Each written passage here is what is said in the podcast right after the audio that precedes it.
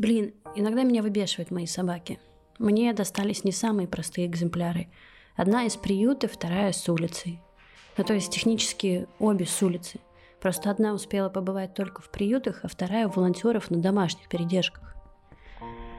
Вот сегодня, например, панда долбанула мне челюстью в бровь. Теперь на лице красуется колючий синяк и шишка.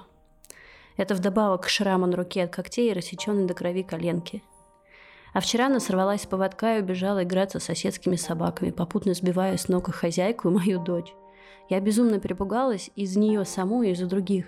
Будь это городская улица с потоком машин или детская площадка с детьми, которых та просто обожает, то есть она не агрессивная, а просто гиперактивная, то вечер мог закончиться печально. Никто, слава богу, не пострадал, не упал, ничего не расшиб, но все же придется выдумывать новые методы, как справляться с моей почти двухметровой малышкой-глупышкой.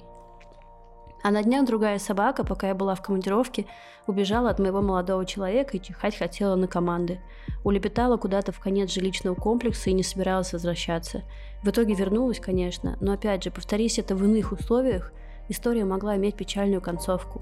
Как-то раз Кутя убежала, испугавшись одновременно шума машин, проезжавшего мимо курьера на велосипеде и скачущей за ней рукоятку поводка. Еле поймали.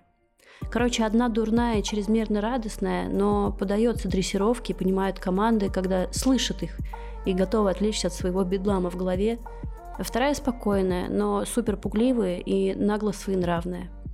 Кути моя первая и долгожданная собака, как это обычно принято говорить о детях, но я правда долго ждала, когда созрею. Мне с детства мечталось о доме, собаке и семье. К 30 годам я поняла, что могу наконец себе позволить сбычу мечт – Толчком послужила смерть бабушки. Там все очень тесно как-то сплелось и завертелось. У бабушки была собака, маленький юширский терьер, которого я планировала забрать к себе, но планы сложились иначе, и собаку забрали в другую семью. А идея взять кого-то к себе никуда не делась. Так я решила позвонить в приют, узнать, как это вообще делается, что нужно, чтобы получить щенка и прочее.